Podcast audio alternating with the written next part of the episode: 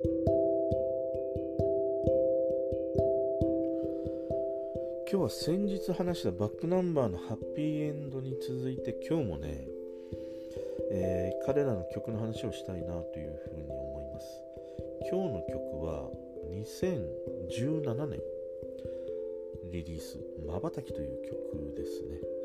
これは映画「8年越しの花嫁奇跡の実話」の主題歌として作られた一曲だったりします。あのこの曲はバックナンバーにとってはその多くの人に彼らの実力を、まあ、知らしめたというそういう曲じゃないかなというふうに思うんでね。それはあのメロディーの良さもあるしそれ以上にやっぱりこの歌詞の、えー、凄さというものをね、えー、多くの人に衝撃というかなインパクトを与えたというふうに思うんでね。でこのまばたき曲の歌詞幸せとは何かを歌っているわけなんでで彼らが、えー、歌ったあまあ、一つのね答えとして出してきたのは幸せとは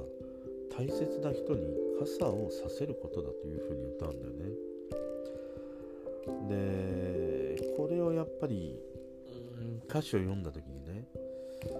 あやっぱりこのこれを作詞されたのは清水伊織なわけだからやっぱり彼のこの肩よりどこまで行ってもまあなんか彼らしいなというねそんな偏りをね、え感じる曲だったりしました。ということで今日はね、えー、バックナンバー「まばたき」この曲についての話をしていきます。10月26日月曜日今日も話していきたいと思います。こんばんは。まあなんで今更ねこの「まばたき」というね曲の話をしたいかというふうな理由を話すとあの昨日、ね、深夜に音楽番組を見ていてあの愛子が出るということで、ラブミュージックというフジテレビでね、支援やっている音楽番組を見てたんでね。そうすると、あのバックナンバーの、えー、特集をやっていて、で、珍しいことに、あの音楽プロデューサーのさ、小林武が出ていたんだよ。インタビューに答。それを見ていると、あ、なんか、俺と同じようなこと思うんだと思って、いや、お前どこから目線なんだっていうね、ことは。もちろんね、重々あの承知してるんですけれども、あ、なんか同じようなことを思うんだなというふうに思って、で、その彼がそのバックナンバーについてのね、インタビュー答えている中で、その彼らはまばたきという曲で、えー、もう一段上に行ったなっていう、そういう感覚がありましたっていう話をしてたのね。で、俺もこのバックナンバーのまばたきを聞いた時に同じようなことを思ったんだよ。それまでの彼らっていわゆるそのなんかこうめめしい曲がやっぱり多かったわけでしょ？なんか、えー、恋が叶わない失恋してしまって、えー、とかさそういう曲が多い中にあって今回のこの「まばたき」って幸せとはって冒頭からさ大冗談で振りかざしてきたっていうところがねいやまたここまで振り切ったかっていうふうに思ったんだよね。でその時にやっぱりそのまあそのメロディーは俺何度も話してようわからんけれども歌詞のところで見た時にいや一気にそのめめしい部分からこんなにもその大冗談にね大きなテーマを、えー、掲げ歌う歌詞を紡ぐようになったんだ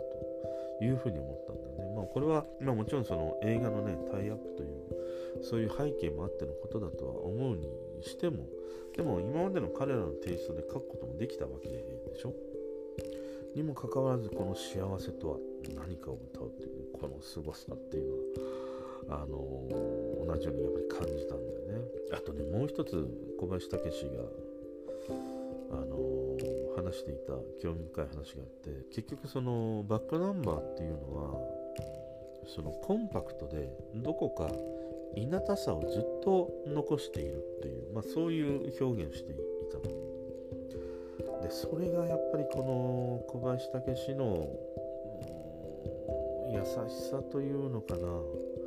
そのプロデューサー能力の高さというのかな人心掌握術というのかなやっぱすごい人なんだなっていうふうに思った。それはいなたいっていう表現なんだよ。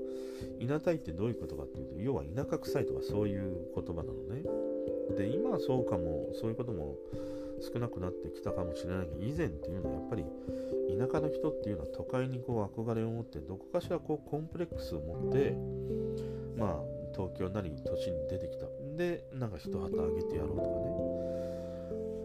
でやっぱりこの清水伊織という人にはさやっぱりずっとそのコンプレックスを抱えながら生きてきたうーんものがさやっぱりずっとその彼の流れる血の中に必ずねあの白血球赤血球同様にさコンプレックスっていうものを一緒に流れているようにしか俺は思えないんだよだからこの小林武はその彼のコンプレックスというものをコンプレックスと表現せずにいなたさという言葉に置き換えてねまあ見ている視聴者に伝えたっていう。これがやっぱりねそのボキャブラリーの広さなのかそれをねすごく感じたりしたね。でまあこの曲の話をしていくとやっぱりこの「まばたき」この曲の凄さはやっぱりあれだよね。さっきも冒頭にも話したんだけどやっぱり幸せとは何かそれを一つの答えに、えー、導き出したということのやっぱり凄さだと思うんだよね。で今までにもあの幸せとは何かっていう風に歌う曲ってまああまたあったんでで、まあ、幸せとはどういうことかっていうふうにね、まあ、その答えを歌っている曲もあればでもそれ以上に圧倒的に多いのはさ結局幸せとは何なのってわからない曲の方が多いんだよね。そのどういうことなの？だからあの見つけないといけないの？探さないといけないの？一生懸命生きないといけないの？とか。まあそういう曲の方が圧倒的に多い中にあって彼らは歌い切ったわけだよ。大切な人に傘をさせることっていうね。だからここら辺のある種のやっぱり潔さというのかな。それをやっぱり感じたりはしたんだよね。で清水伊織自身もこの曲を作るにあたってインタビューに答えていた記事を読んだんだけど最初にそのサビの部分で、えー、傘をさせることだ。そしていつの間にか僕の方が守られてしまうことだ。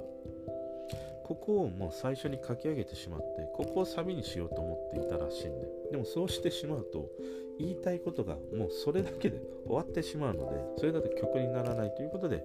傘をさせるということと要は最後の方にその、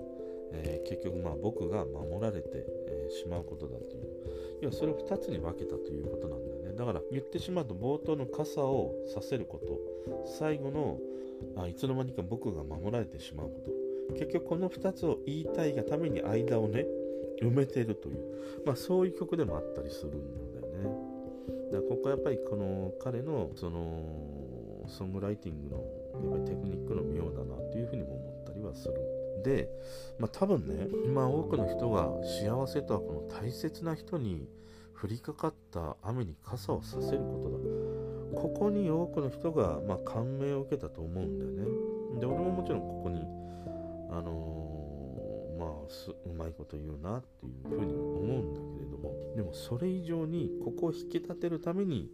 その前段にある歌詞これこそがある意味この清水伊織という人の偏りでありまあ言ってしまうとその少し歪んだえー、なんて言うんだろうな。思考というのかな性格というのかなそこがやっぱり現れているなっていうふうに思ったの。で、それがさ、えー、幸せとは星が降る夜と眩しい朝が繰り返すようなものじゃなく大切な人に降りかかった雨に傘をさせることだって歌うわけだよ。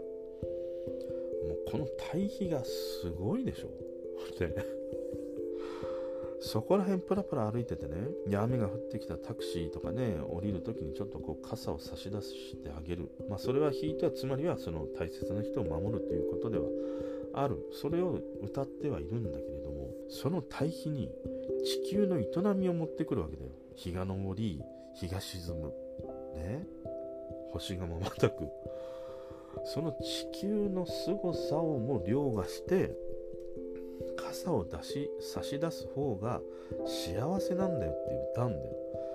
本当は幸せっていうのはさもうこの地球というものが存在してそこに生まれて当たり前のように人間が生きられる環境を享受しているっていうことこそが俺はね当たり前のことなんだけれどもやっぱり一番の幸せなことだというふうに思ってるんだよね俺はね。だからそれをもう